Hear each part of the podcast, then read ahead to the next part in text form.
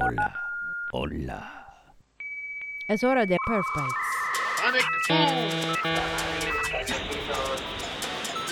¿Qué carajos es Perf Bites? ¡Te vale 50 pesos! ¡Te vale 50 pesos! ¿Me da 20 tacos con todo?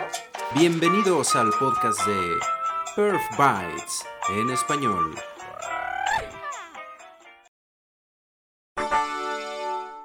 Amigos, nos encontramos aquí por fin en la STPCon, la Software Test Professionals Conference, la conferencia de los profesionales de las pruebas de software o algo así. Eh, como les anuncié mucho en, los episodios anteriores, eh, vine a buscar también eh, hermanos hispanohablantes latinos que estuvieran asistiendo y que estuvieran dispuestos a platicar con nosotros, compartir su conocimiento, sus experiencias. Y afortunada y lamentablemente al mismo tiempo, afortunadamente encontré a nuestro amigo Diego Molina, eh, aquí en la conferencia que incluso viene como un presentador, eh, viene preparado con material para compartir. Y esto afortunadamente, ¿no? Eh, lo digo porque pues es un representante también más que estamos aquí de la comunidad latina en especial, no solo hispanohablante, pero pues ambos latinos. Eh, Digo lamentablemente porque también es el único que pudimos encontrar. Eh, solo somos nosotros dos aquí eh, hispanohablantes. Entonces, para compartir un poquito, yo sé que me estoy saliendo de temas de performance, pero este podcast es también para amigos, hermanos, testers, para ayudarnos, motivarnos y que todos aprendamos un poquito de temas en general de testing y la experiencia que es ser un tester por los que pudieran todavía estar por ser seducidos en esta área de testing. Entonces, tengo conmigo aquí a nuestro amigo Diego. Eh, bienvenido Diego, bienvenido al podcast, gracias por estar con nosotros. Hola Leandro, muchas gracias por invitarme y la verdad eh, un poco sorprendido porque lo que acabas de decir que somos los únicos que hablamos español en, en esta conferencia somos los dos y no, no, no lo sabía, entonces quedé muy muy sorprendido y a la vez un poco eh, triste porque pues creo que somos muchos los latinoamericanos y los hispanohablantes que, que sabemos de testing, que sabemos de, de, de software y que podríamos contribuir más y hacer el espacio un poco más diverso, porque pues yo creo firmemente que la diversidad no es solamente de género, hombres y mujeres, sino que también es temas de raza y, y lenguajes. Entonces, eh, un poco sorprendido, pero como te digo, a la vez sí un poco, un poco triste por eso. Entonces, eh, creo que entraremos más en tema, pero pues como de una vez la invitación es para que, para que pues todos los que somos latinos e hispanohablantes, pues nos entremos mucho más al tema de, de compartir lo que conocemos en temas de testing. No, sí, es... eh, eh, en parte, yo creo que hay un poco la limitante de viajar hasta acá, ¿no? Para los que no saben, estamos en Boston, la conferencia es acá en Estados Unidos, un poquito lejos de donde estamos casi todos eh, los latinos, y hubo que hacer un vuelo, en mi caso, eh, de, ¿qué habrá sido? Cinco horas, en tu caso fueron muchas más horas, ahorita vamos a entrar en detalle con eso, pero de entrada, antes de discutir más alrededor de testing y de todos los eh, temas que vamos ahorita a compartir, platícanos un poquito de ti, qué haces, a qué te dedicas, de dónde eres, que también es muy importante, y el punto al que quería llegar, en dónde te encuentras ahora. Vale, em, pues yo soy colombiano, nací y crecí en Bogotá. Y pues desde siempre me ha gustado todo el tema de la computación, de, de las ciencias de la informática o ingeniería de sistemas como se llama en Colombia. Y pues por eso eso fue lo que estudié en la universidad y, y- y pronto eh, afortunadamente conseguí un trabajo en una empresa en, en- en Bogotá que no era una empresa de tecnología, pero pues era una empresa en la cual aprendí mucho, que era un, un peri- es un periódico que se llama El Tiempo. Y allí aprendí un montón, eh, sobre todo a hacer un poco de todo, porque te tocaba hacer que el manejo de base de datos, que el manejo de, del performance de la aplicación, que redes, un poquito de todo. Y como que aprendes a ponerte diferentes máscaras. Y creo que eso nos pasa mucho en Latinoamérica, que no hay roles definidos, sino como que te toca hacer de todo. Y pues pasaron varios años y, la verdad que eh, me sentí un poco estancado en temas de tecnología y tomé la decisión de, de irme a Suecia a estudiar, a hacer una maestría en, en, ciencias de la computación. En esa época estudiar en Suecia era gratis eh, para cualquier persona en el mundo. Oh, wow. Hoy día es solamente gratis para ciudadanos europeos, pues porque hubo gente que abusó un poco del tema y se quedó trabajando en vez de estudiar, pero eso da para otro podcast. Eh, pero sí, entonces estudié, hice mi maestría y empecé a buscar trabajo en, en, en, el norte de Europa y afortunadamente encontré un trabajo en Alemania de, de, tester. Y yo en la vida pues había escuchado testing. Porque lo que hacíamos cuando yo estaba en Colombia era sobre todo pruebas de escritorio y, y, y algo así como unos scripts escritos en una hoja de cálculo que el usuario seguía paso a paso, pero algo así más formal como testing, pues no, nunca. Entonces yo siendo pues una persona que era, me consideraba un developer, un software developer, yo dije, pero pues ¿qué es esto de testing? Y la verdad no he encontrado ofertas de trabajo en, otro, en otras eh, áreas que me fueran más eh, afines. Yo dije, bueno, pues probemos. Y cuando me di cuenta que era automatización de pruebas, que igual había que escribir código, ejecutar código, pero la gran diferencia era que no tenías que dar soporte. O sea, cuando el sistema se caía en producción, no Ese era tu trabajo. En, en lo, era lo que yo hacía en Colombia. Cuando el sistema se caía, me llamaban a las 2 de la mañana a decir, hey, algo, algo, algo falla y, y, tenía que solucionarlo porque pues al día siguiente había que entregar el periódico para los suscriptores. Mm. Eh, entonces, en el primer trabajo que tuve en Alemania, eh, pues afortunadamente me di cuenta que podía seguir escribiendo código, podía seguir haciendo cosas de las que me gustaba, pero no tenía que dar soporte a, a los sistemas. Entonces eh, ahí empecé, aprendí al principio un poco de, de testing para, para APIs, eh, todo el tema de las APIs, que me pareció bastante, bastante sencillo conceptualmente porque pues es muy sencillo hacer eh, requests a, a, a, los APIs. Eh, una llamada a servicio. Una llamada a los servicios, entender su respuesta eh, y validar, validar información. Y luego pues ya, ya entendí un poco más o menos cómo funcionaba y ahí salté a hacer pruebas en, en, en Selenium WebDriver y, y pues empecé un poco a, a manejar el tema de, de, de, la interfaz gráfica, de hacer las pruebas, fui un poco evolucionando, salté a otra empresa que es el e-commerce el, más grande eh, de Alemania y de Europa, que se llama, se llama Zalando. Es una empresa gigante en la cual entré a un equipo que la única razón de ser era crear herramientas para hacer testing y así los developers podrían hacer eh, pruebas. Entonces, con base en eso, pues empecé a atacar el problema que eh, tienes tus pruebas, pero a veces no tienes la infraestructura para correr tus pruebas. Mm. Entonces eh, me metí mucho en el tema de Docker, en el tema de, de, cómo correr un browser, un navegador dentro de un contenedor de Docker. Y asimismo, pues con un compañero argentino, Leo Galucci, eh, que fue el que creó el proyecto de Docker Selenium hace muchos años. Con él creamos un proyecto que se llama Selenium con Z. Entonces, eh, ese proyecto, pues su idea era proveer una, una infraestructura de testing para pruebas de Selenium WebDriver de una forma sencilla y rápida eh, para que la gente pues, pudiera correr sus pruebas de una forma eh, descomplicada. Y gracias a eso, pues entré en el mundo del código abierto, de open source, y conocí pues mucha gente, empecé a ir a las conferencias de Selenium, eh, hace poco empecé a ir a las conferencias de Appium, y entré todo en, este, en todo este mundo de, del código abierto, de, de, de, la gente reportando bugs en GitHub, ayudándoles a solucionar sus problemas, estar en chats para simplemente responder preguntas, ayudarle a personas eh, al otro lado del mundo. Y pues eh, en general ha sido una experiencia muy gratificante porque se dan situaciones como que una persona que está en la India te pregunta cómo hago esto, cómo hago lo otro y tú le das un tip o le das una posible respuesta, te desconectas del chat, vuelves al día siguiente y de alguna forma esa, esa, esa persona te busca y te dice, oye, lo que me dijiste ayer funcionó, muchas gracias.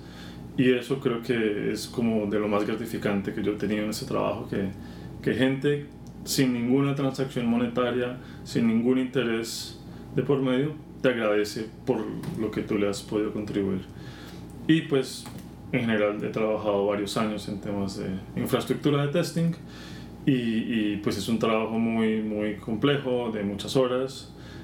Y gracias a eso pues conocí la gente de SOS eh, y a raíz de, de, mi experiencia en open source y de infraestructura pues estoy trabajando con SOS hace más o menos unos ocho meses que SOS el objetivo principal es proveer una infraestructura donde tú puedes correr tus tests de Selenium o Appium. Es, es, su objetivo. Entonces, como en, en 5 o 10 minutos, esa ha sido como mi trayectoria hasta el día de hoy. Wow, se ha sido una trayectoria bastante extensa, bastante interesante. Eh, me impactó un poquito ahorita que mencionas cómo fue que saliste a especializarte, incluso salir de Colombia y comenzar a cruzar fronteras, que es eh, parte de lo que me gusta propiciar mucho a las tres o cuatro personas que nos están escuchando. Espero que ya sean cinco, no sé si tu esposa, novia o alguien en casa que también... Sí, no, ah, después de eso llamo a mi mamá para que también lo escuche. sí, necesitamos un poquito más de audiencia, ir incrementando. Pero eh, regresando al punto, es muy interesante que nos cuentas cómo fue que tú lograste eh, trascender fronteras, ¿no? Que empezaste a salir un poco a conocer, aprender y crecer personalmente, ¿no? Otra cosa que ahorita me llama la atención, ¿qué te trajo a ti a esta conferencia? Porque mencionas que también comenzaste desde hace mucho a andar en conferencias, empezaste a conocer gente y así fue como te, te jalaron o como acabaste ahorita con, en parte con SOS Labs y todos los eh, círculos donde has estado. ¿Qué te empezó a llevar a las conferencias? ¿Qué, te motivaba? ¿Qué buscabas? Eh, y, sé que tienes presentación aquí. Eh, también ahorita quisiera entrar en ese detalle, ¿no? ¿Qué te llevó a querer explicar? Pero primero, ¿cómo fue que empezaste en, en el mundo de las conferencias, que también es muy importante en el testing? En el, eh, en el tema de las conferencias empecé en 2017 hace un poco más de dos años y todo empezó por el proyecto open source que hicimos en Salando, la empresa, la segunda empresa en la que trabajé en Alemania. Y, eh, pues esto no se dio de un momento a otro, sino que en esa época Salando eh, inició una estrategia de open source, eh, de código abierto muy agresiva. De, porque haciendo un paréntesis, muchas empresas también utilizan la herramienta de, de, open source para darse a conocer, para ser atractivas a personas que quieran trabajar con ellos. Entonces, apoyados en esa infraestructura de, de, open source, de cómo hacer open source, entonces pusimos este trabajo, este proyecto disponible al público y alguien lo vio y nos dijo, oye, esta es una buena idea para mandarlo a una conferencia. Yo nunca había hecho eso y dije, bueno, pues probemos eh, en general las conferencias, cuando tú quieres proponer una charla, te piden eh, cosas muy básicas, eh, un título, un, un, resumen breve de un par de líneas y un cuerpo de, que describe la presentación. Y eso fue lo que hicimos. enviamos la propuesta y, y, aparentemente en ese momento del tiempo pues era algo innovador. Entonces nos aceptaron la charla y fue una experiencia muy, eh, pues muy agradable porque así fue cuando pude ir a la primera conferencia de Selenium eh, y conocer pues a todos los, a todos los personajes principales del proyecto, eh, me involucré mucho con ellos, conocí la gente que daba los workshops, que daba los talleres durante la conferencia y de forma desinteresada empecé a ayudarles, como ir a workshops, sentarme con ellos, hay una persona que está dando la clase del taller y yo me sentaba como a ayudar a otras personas. Eh, durante esa misma conferencia lo hicimos. Wow. Y de un momento a otro me empezaron a decir, oye, ya que nos ayudaste en esta conferencia que fue en Austin, en Texas, en 2017, en marzo creo que fue, la siguiente era en 2017 en Berlín, en octubre. Como tú vives en Berlín, me dijeron, ¿por qué no nos ayudas al siguiente workshop? Y así empecé poco a poco como, yo dije, vale, pues voy y los ayudo. Wow. Eh, Y durante ese transcurso de tiempo empecé a ayudar al proyecto de, de Selenium y de Docker Selenium y así me volví también un committer de, de Selenium, o sea, una persona que contribuye código a Selenium. Em, entonces apoyé en el, en el siguiente workshop en, el, en Berlín 2017 y prácticamente a través del tiempo me volví como el, el trainer, el, el, instructor principal de los workshops y ya el siguiente lo haremos en dos semanas en, en Londres, por ejemplo, en la conferencia Selenium de Londres.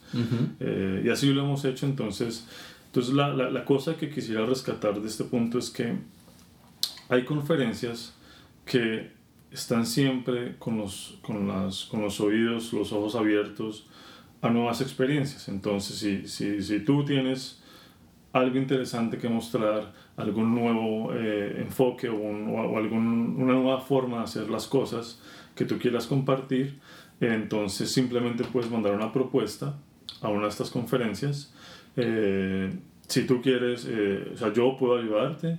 En, en, el, en, el, podcast va a estar mi Twitter y yo siempre tengo los mensajes abiertos. Si quieres saber cómo redactar una propuesta, qué, qué destacar de lo que quieres mostrar, simplemente puedes escribir yo te, yo te ayudo. Y este tipo de conferencias como la de Selenium, como la de Appium para móviles, te pagan los, los costos de, de tu, de, tu, de tu, viaje. Entonces te pagan la acomodación, el hotel, el vuelo. Y eso es muy importante porque... A veces es un gasto considerable. Es, es un gasto que nunca baja de los 2.000 dólares o 1.500 euros más o menos. Entonces es una oportunidad para que tú te involucres con la comunidad, que te metas en el tema de las conferencias, veas si te gusta o no.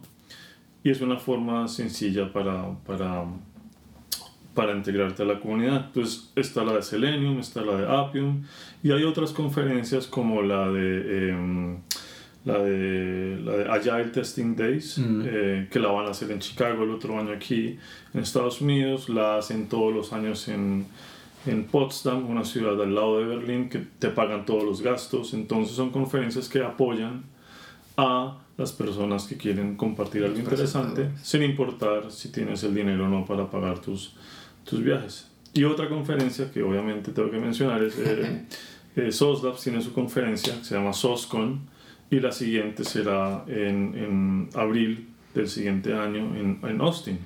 Entonces es el mismo mecanismo. Si tienes algo interesante que compartir, manda tu propuesta y, y, y nuevamente enfatizo que si no sabes cómo mandar una propuesta, me puedes escribir y con mucho gusto puedo, puedo ayudar.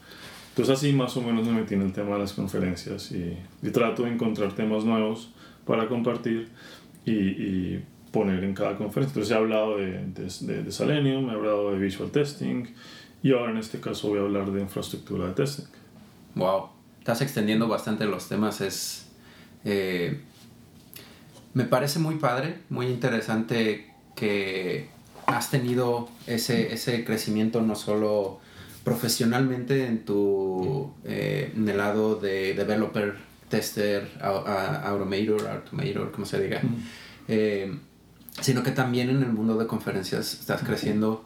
Eh, agradezco que ofrezcas a, la, nuestros, a nuestra audiencia la ayuda, es muy importante. Yo creo que hay también mucha mucha capacidad, mucho genio entre la comunidad latina y hispanohablante, que de verdad si tienen algo que compartir, vayan viendo, hay muchas conferencias, eh, no solo internacionales, de hecho, bueno, sí también internacionales de eh, habla inglesa, eh, o algunas en la comunidad europea, alemán, francés, no sé qué más haya, pero de nuestros amigos eh, latinos e hispanohablantes. También te voy a dejar hacerte una pequeña autopromoción y también para nuestra amiga Blanca, eh, que también nos ha apoyado en este podcast. Platícanos dónde vas a estar también. Es cierto, se me, se me olvidado esa parte. Em, pues, te voy a acusar con Blanca. pues eh, sí, realmente con con Blanca, me, eh, la conocí a ella hace un, un par de años. Eh, nunca la he visto presencialmente, físicamente, sino todo ha sido por, o por WhatsApp o por, o por chats de videollamadas. Eh, ella dirige la comunidad de QA Minds en México y alguna vez hicimos un webinar con ella. entonces hubo un momento en el cual quisimos hacer un workshop, un taller de Selenium en México, pero por razones contractuales y conflictos con mi, con mi empresa anterior, pues no lo pudimos hacer.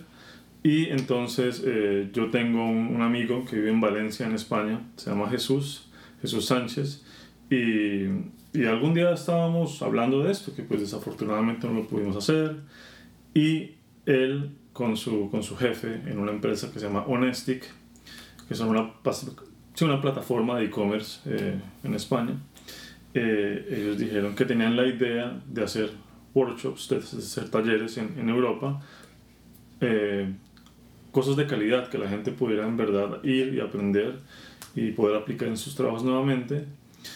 Y, y él dijo, ah, pero pues es una buena idea, porque no vinculamos a Blanca entonces Honestic y, toda la gente de, los compañeros de Jesús eh, pues dijeron, ¿por qué no? Eh, ¿Por qué no hablamos con Blanca? Y así empezó la idea de QA Minds Europa. Entonces eh, ellos han montado un muy buen eh, escenario para el siguiente sábado, este sábado 28 de septiembre. Va a haber una serie de charlas como, como un evento para darle el kickoff a la, a la organización entonces yo simplemente les voy a colaborar dando una charla este, este sábado y también les ayudé como contactando a diferentes, diferentes eh, personas que van a dar charlas. Entonces va a estar Simon Stewart, que es el creador de, de WebDriver. Wow. Eh, eh, va a ser una de las presentaciones. va a estar Dan Cuellar, que es la persona que creó Appium. Un, un, un estadounidense con raíces mexicanas.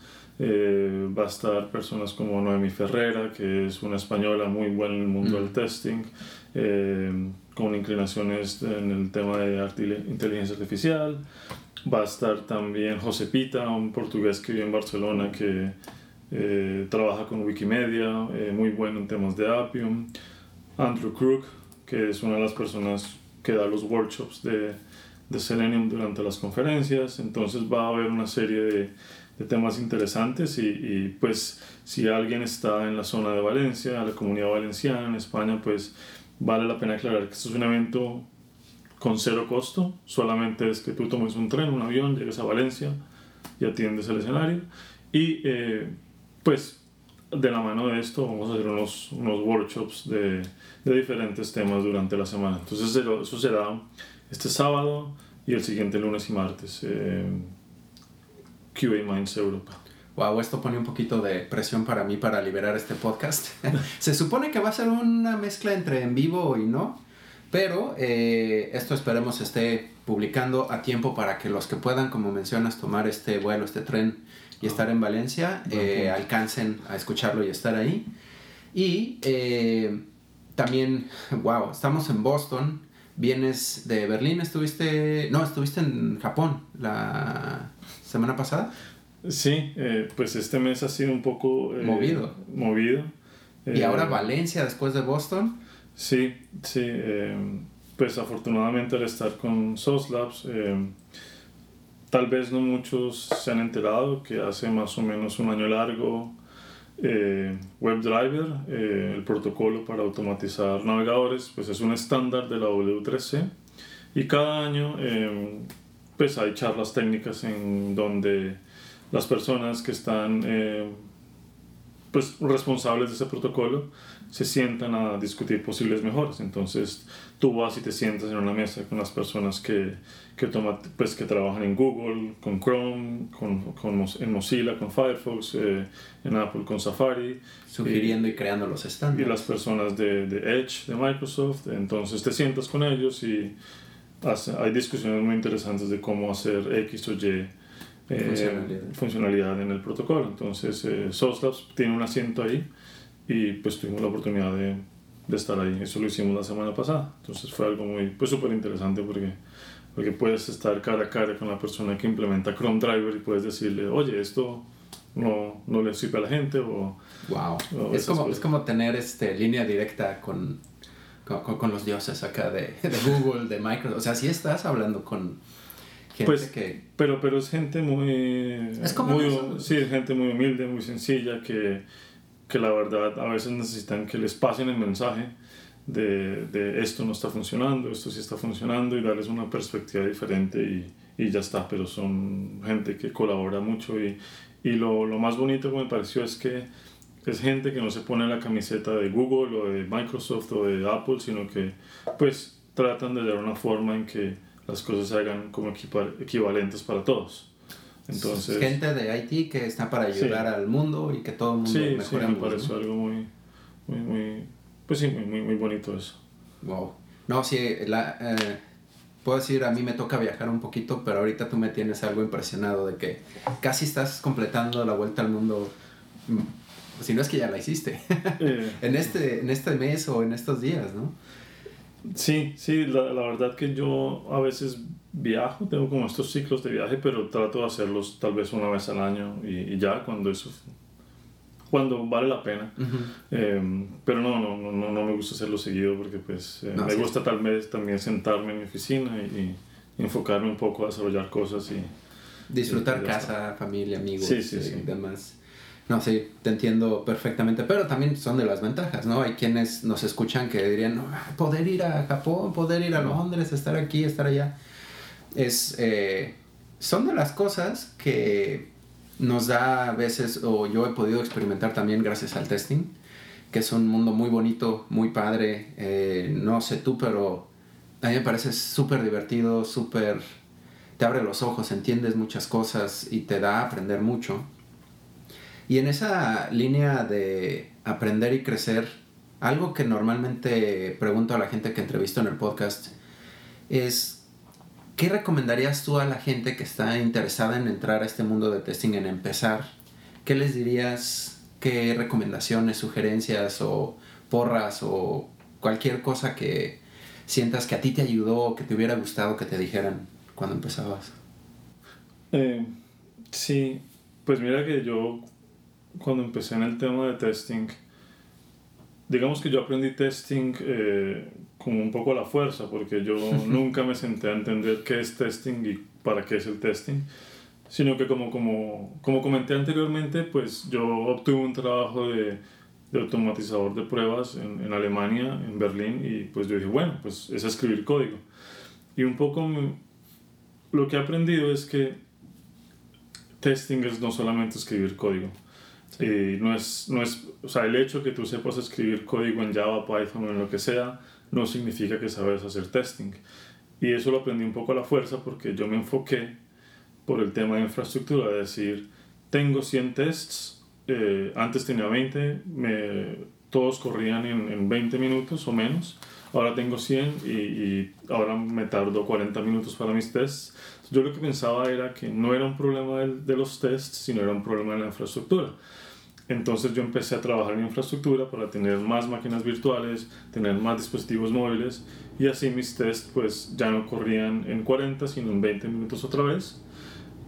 Y lo que pensé inmediatamente es, ah bueno, pues ahora tengo más tiempo para escribir más tests. Entonces pasé, pasé de 100 a 200 a 300 y, y no hace mucho tiempo me di cuenta que por ahí no es la cosa. O sea, la cosa no es escribir más y más tests, sino entender qué es el testing, qué es lo que se debe probar, en qué capa se deben probar las cosas, si es un end-to-end test, si es, un, si es una prueba unitaria, una prueba de componentes o, o, como la quieras llamar, porque pues hay mucha gente que utiliza diferentes sí, términos. sí. Eh, y pues me dediqué un poco a leer libros. Eh, hay un libro que se llama Agile Testing, que es de Lisa Crispin Janet Gregory, muy bueno. Sí, y, y, digamos que hay partes del libro que yo digo, pues esto no, no, no vale la pena leerlo, pero hay unas partes que uno dice, vale, esto sí está muy bueno, como por ejemplo los, los cuadrantes ágiles. Ya, sí. Es una cosa que yo vi y dije, vale, o sea, porque cuando te dicen hay que probar una aplicación, es como un mundo tan grande que no sabes por dónde empezar. Entonces, cuando leí el tema de los, de los cuadrantes ágiles, tú dices, ah, vale, dependiendo del rol del equipo, dependiendo de lo que tú hagas, puedes enfocarte por hacer pruebas unitarias o dedicarte a hacer pruebas automatizadas eh, de integración o, lo que quieras. Entonces, hoy día hay creo que un problema grande en la industria y es que hay muchas herramientas nuevas todo el tiempo. Y esas herramientas tratan de solucionar problemas que probablemente tú tengas en el testing, pero no sabes que los tienes. Entonces, entonces estamos tratando de comprar herramientas para solucionar problemas que no sabes por qué los tienes. Entonces, eh, eh, digamos que lo que yo trato de contar a las personas que me preguntan es que pues inviertan un poquito de tiempo a entender qué es el testing, cómo yo debería probar una aplicación, cuál es la diferencia entre hacer pruebas simplemente funcionales o pruebas visuales o pruebas de performance o pruebas de carga. Eh, hay muchas diferencias y, a veces muchas personas no toman una pausa, no toman un tiempo para decir cómo debería yo probar esta aplicación y qué vale la pena probar. Entonces, el resultado de eso ha sido un webinar que hice con Soslabs hace unos meses, que está disponible, es gratis, es totalmente agnóstico de, de, de, de proveedor, de, tecnología, y es básicamente cómo iniciar en el tema de pruebas, que podemos dejar el link en el... En el, en el, Lo agregamos ahorita, donde al final. encontrarlo. Y, y en pocas palabras significa que uno de los puntos es que no es necesario escribir 100 o 200 pruebas para tener tu, tu, aplicación bien probada, sino simplemente escribir las pruebas en la zona donde debe ser, sea unitaria, componente o integración o end-to-end. Y al final es eso, o sea, para no alargarme más, es hubiese agradecido que alguien me hubiese dicho, mira, toma este libro, léetelo, o vente, siéntate conmigo y te cuento qué es realmente el testing. Y el hecho que tú sepas escribir código en Java, en Python, en C Sharp, en lo que sea, no significa que sabes probar. Entonces, eh, es creo que la, lo que hubiese agradecido más. Esa sería tu recomendación. Sí, sí. porque es muy interesante que muchos, yo creo que, primero, por, por, un lado, a mí me llama mucho la atención que eres la enésima persona que conozco en testing que me dice acabé aquí por accidente, me gustó y pues ya tengo la pasión del testing y todo. Yo pensé que era algo casi solamente de performance, porque yo también como ingeniero de performance por accidente acabé en esta eh, profesión o en esta área. Y sí, de developer de repente te jalan, oye, ayúdanos con esto, ya soy tester de por vida. Y es padre, es bonito, hay, eh, eh, es una experiencia el testing, creo, muy particular y especial, pero a la vez es muy importante lo que mencionas, porque sí muchos que aprenden, eh, se llama la, el error del que bien aprende a martillar, en todos lados ve clavos. Y hay veces que tienes que lavar los dientes y no lo vas a hacer con un martillo, tienes que, o sea, no es todo a martillazos. Como dices, muchas veces uno piensa que tiene que automatizar todo lo que se pueda y agregar más automatizaciones cuando, oye, esas las puedes agregar a nivel preunitaria. Ya cuando vas a frontend tienes que ver si es este área de riesgo, si hay impacto, qué tanto tengo que probar para que eh, no desperdicies los esfuerzos, ¿no? Es creo más o menos hacia donde estás orientando eh, las recomendaciones, ¿no? Que sí es muy importante. El mundo de testing eh, tienes que hacerlo donde más eficiencia tienes o más Aquí le dicen bank for the buck. No sé cómo lo traducirías. Mayor beneficio se obtiene a través del testing. Sí, que no, solamente quería agregar una cosa y es que em, lo primero es eso, que alguien me hubiese enseñado un poco más qué es el testing como concepto. Y, y, la otra cosa que, que, hace poco me empecé a dar cuenta y me gusta decirle a la gente es que, que probablemente muchos sigan a diferentes personas en Twitter, que están eh, en el tema de testing. Y la gran impresión que me da al ver Twitter, el, timeline de Twitter, es que todos están haciendo algo bien, menos yo. y eso como que me da cierta, eh, un poco de presión de decir, o sea, como que todo el mundo lo hace bien y yo debería mejorar, debería eh, debería hacer las cosas mejor, de otra forma, tal vez la herramienta que estoy utilizando no es la que no es indicada. Y, y, eso es un poco como las redes sociales, como que tú ves a Instagram que todo el mundo pone, fotos de felicidad, o Facebook que todo el mundo comparte historias maravillosas. Es lo mismo en Twitter, tema de testing, que todo el mundo comparte sus éxitos, pero detrás de ese éxito hubo meses, días, semanas de fracasos, y es un camino que es igual para todos. Entonces, como que no importa que a todos los otros les vaya bien, lo importante es que uno esté consciente que, que tiene los conceptos claros y que no importa las herramientas, eh, es un camino que hay que caminarlo y para llegar a, un, a una etapa de tranquilidad y de éxito. Entonces, no dejarse guiar que todos los demás publican y hacen posts que todo es la maravilla, pero no, detrás de esas maravillas hubo muchos fracasos. Muchos errores, mucho aprendizaje, muchos libros leídos, también ese es algo que eh, rescato de lo que estás mencionando, que hay que seguir creciendo, seguir aprendiendo y ver que requiere esfuerzo, requiere preparación y al menos espero que a través de estas sugerencias que tú estás dando, le ahorremos a las personas que nos escuchan un poquito de ese sufrimiento detrás de las cámaras para que puedan presumir un poco más en Twitter que les va bien, ¿no? Sí. Ayuda a nuestros, eh, nuestros hermanos testers latinos e hispanohablantes.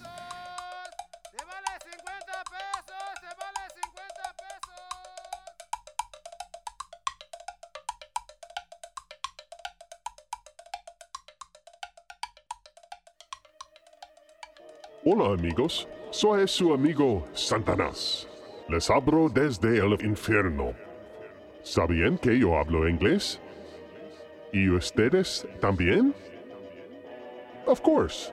On the Perf Bite Show, I often speak English, so come and join me at the Perf Bites podcast called News of the Damned, where you can hear James review all of the creepy stories of websites falling into the flames of hell when they're not properly load tested or even performance tested at all.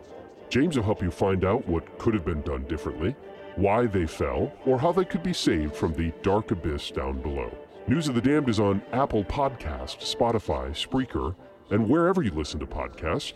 Just search for Perf Bites News of the Damned and subscribe to automatically receive your dose of creepy hellbound stories. Gracias. Los invito a mi show y regresamos con Leandro. Besos.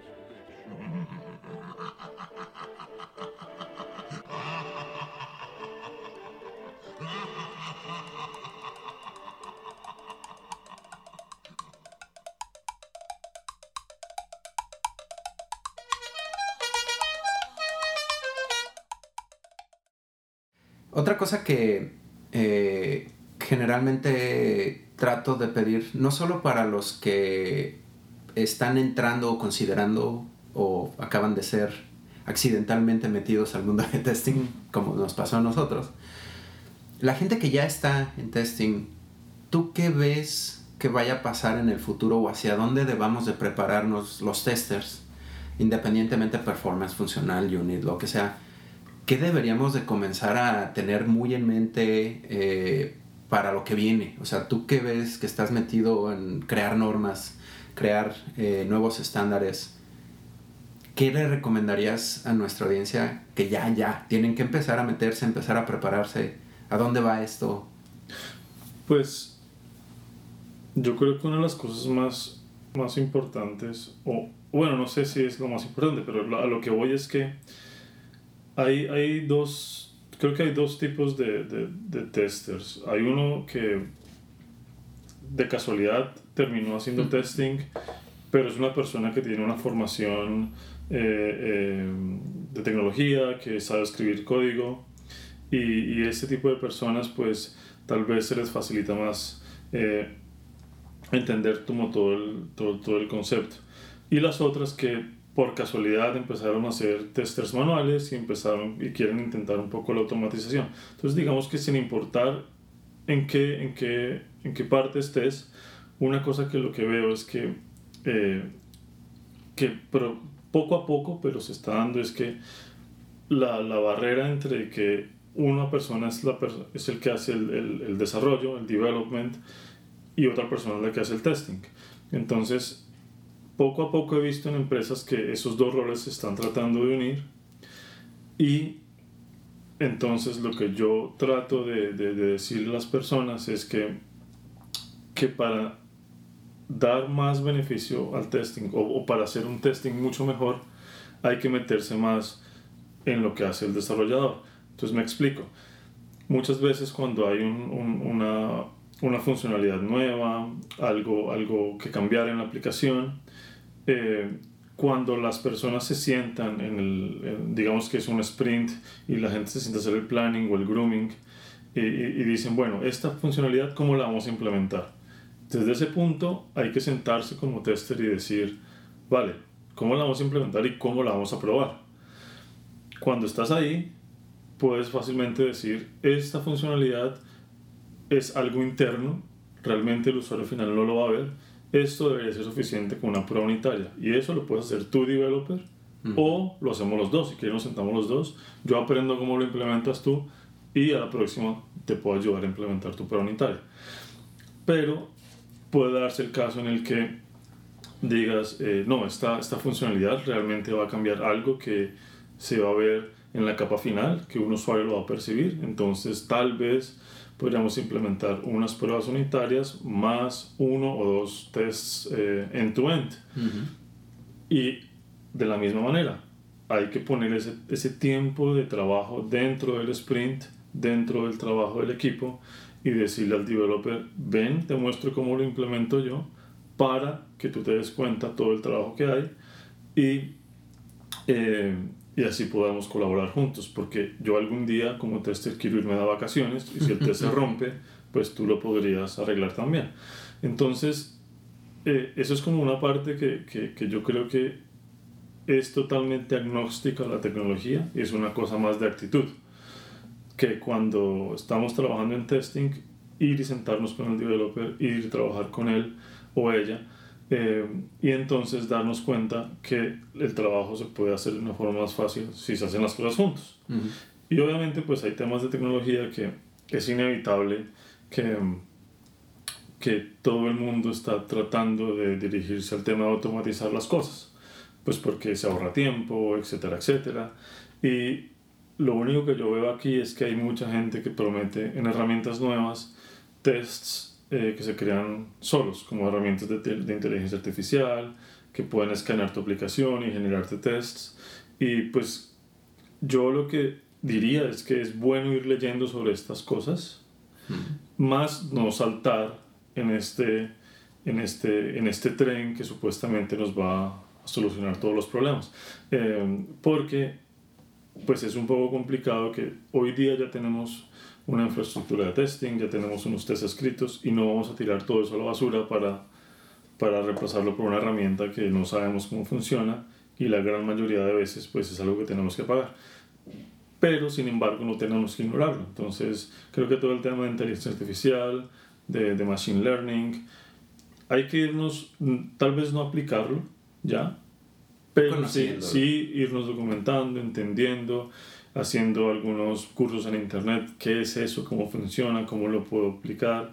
Hay cosas en, en, en Udacity y en, en Codacy, creo que se llama. Hay unas plataformas en internet que tú puedes hacer cursos gratis sobre esos temas. Incluso YouTube tiene cantidad de material. Y, y, y, aprender un poco como para, en tu tiempo libre.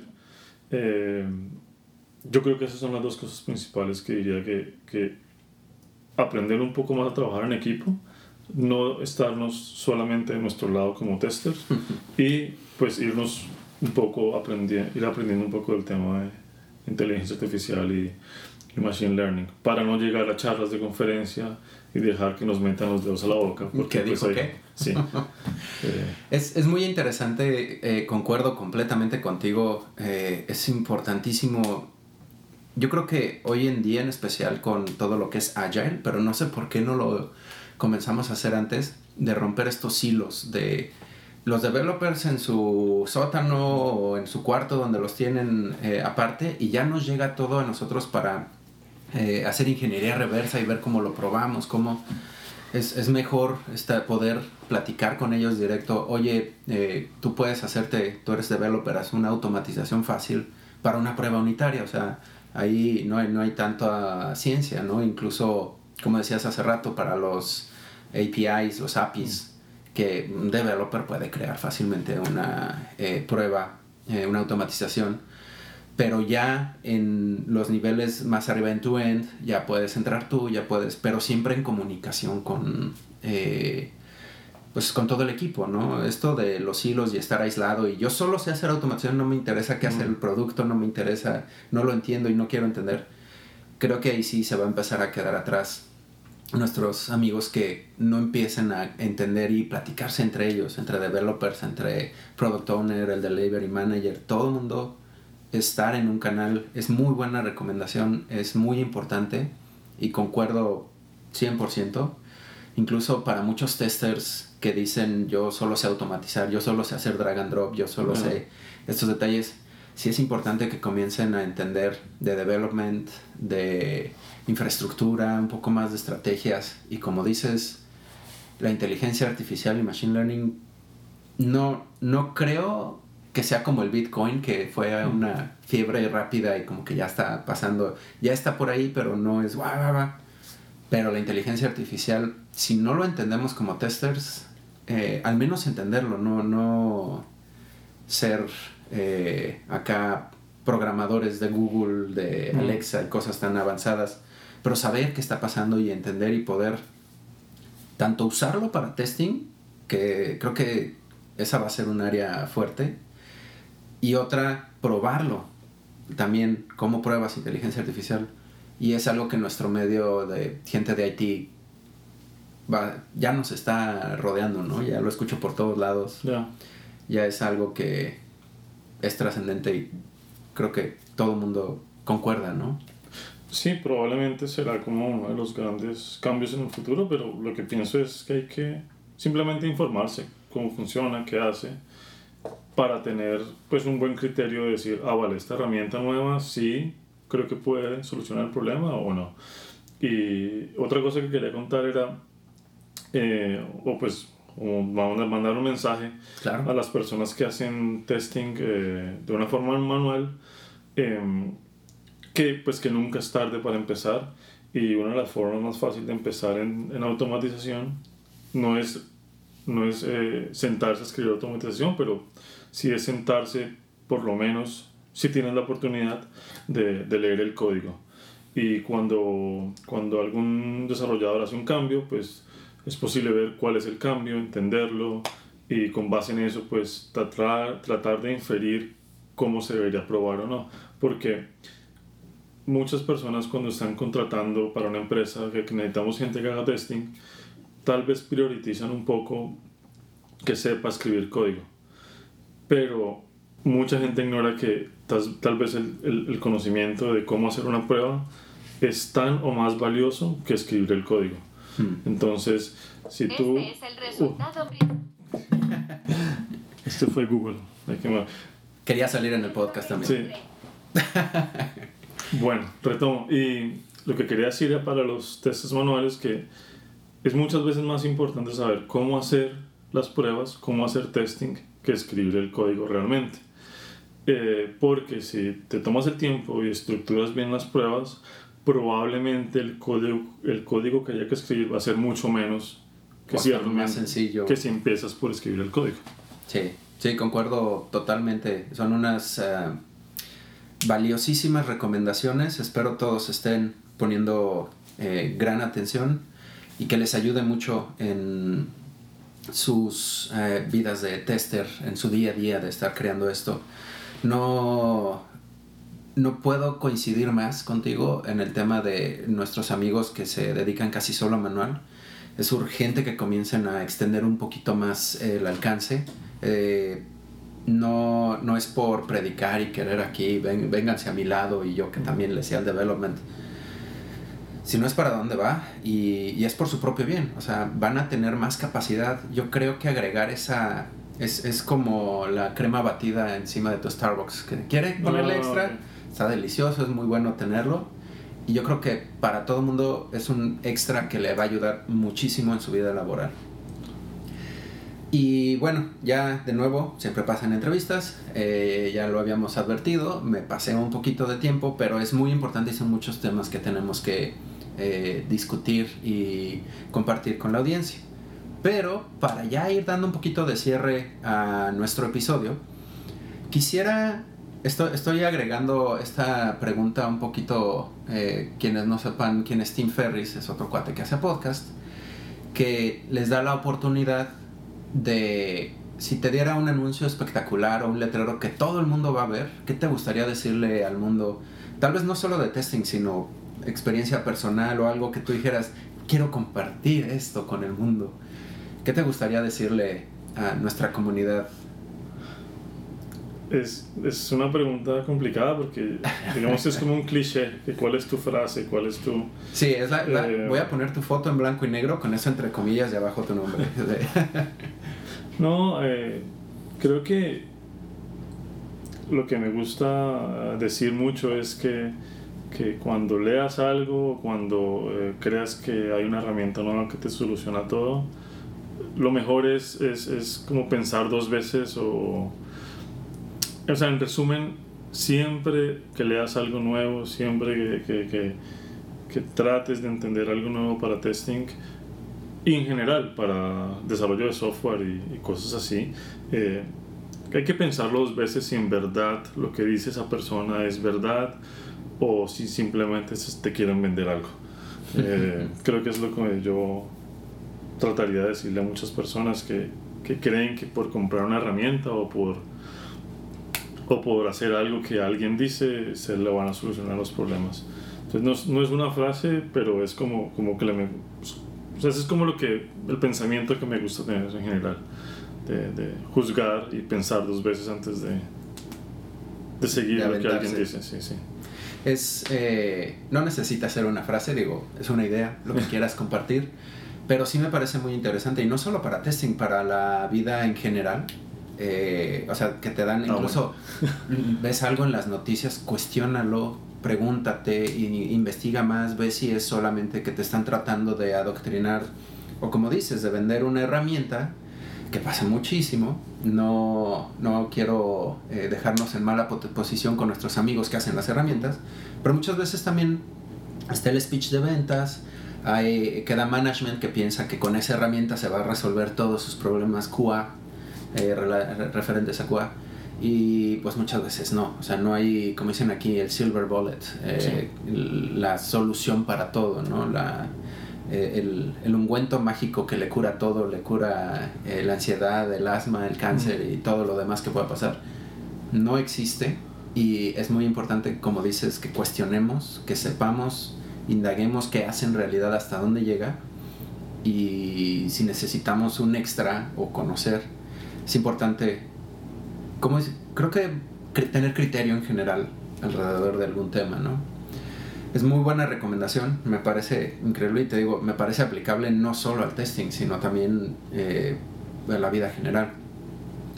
Pero bueno, ahora sí para traer el podcast ya a un momento de cierre, llega tu momento de publicidad personal, eh, de PR, que nos platiques cómo pueden nuestros amigos ponerse en contacto contigo si tienen dudas, que mencionabas que si alguien quiere hacer eh, public speaking, ser presentador o asistir a conferencias, temas eh, de testing eh, referentes a SaaS Labs o lo que sea necesario, platícanos cómo pueden nuestros amigos ponerse en contacto contigo, dónde encontrarte, cómo estás en redes sociales, medios, qué, qué más vas a hacer, qué viene en tu horizonte.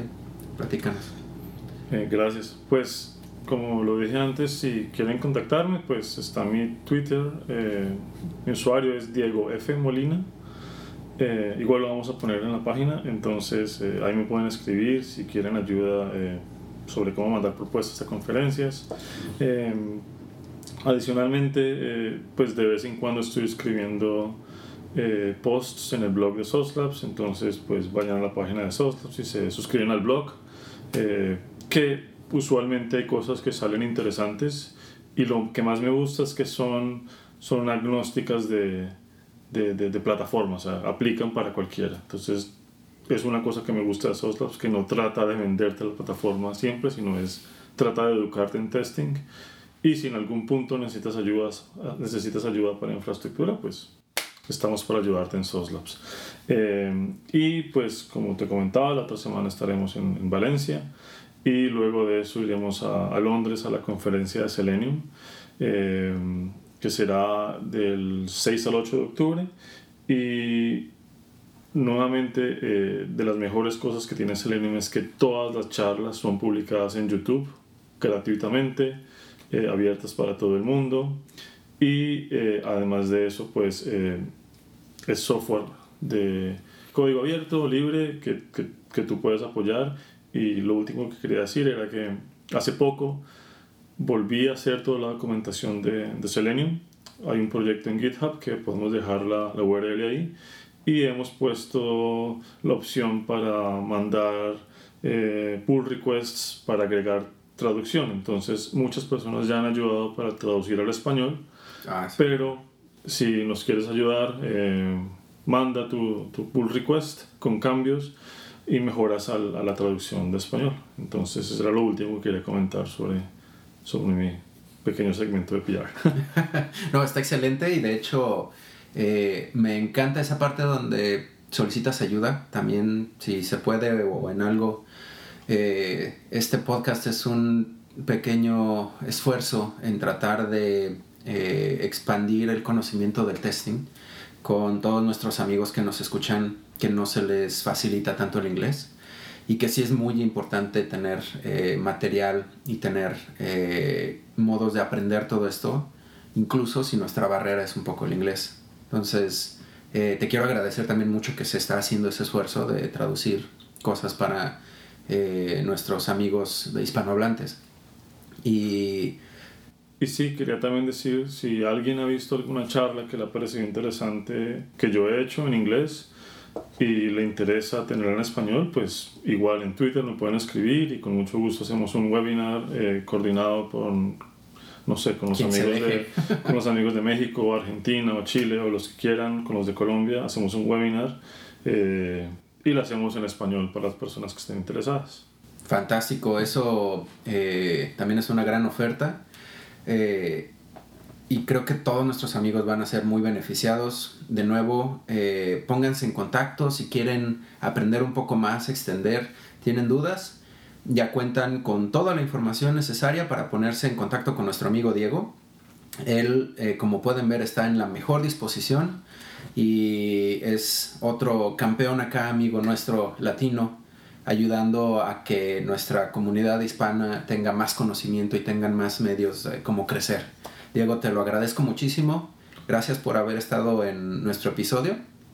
Y pues yo creo que nos vamos a estar topando un poco aquí y ahí, ¿no? Eso espero. No, muchas gracias por, por invitarme y, en verdad espero que, que, este esfuerzo continúe porque creo que hay una oportunidad grande para ofrecer más contenido y más, más eh, más opciones para la comunidad latina que puedan eh, compartir su, su, conocimiento, que es bastante valioso. Muchas gracias. Gracias. Eh, gracias a todos por escucharnos. Estamos aquí transmitiendo, no en vivo, eso, eso quería, pero eh, complicaciones técnicas. Pero estamos aquí reportando desde la STPCon, la Software Test Professionals Conference, la conferencia de los profesionales de las pruebas de software o algo así. Les agradezco mucho por escucharnos y eh, nos estamos escuchando. Muchas gracias. Adiós, Diego. Chao. y bueno, eso es todo por el día de hoy. Muchas gracias por habernos escuchado.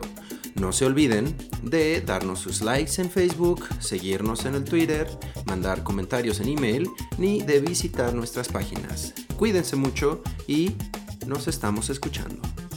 Adiós, Leandro. Adiós, Leandro. bueno,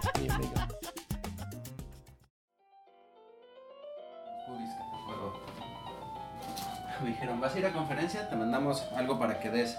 Yo sí, unos posavasos, denme unas plumas, denme algo. Me mandaron esa caja, está llena de plumas, hasta arriba, casi de... Yo, yo creo que con una tengo.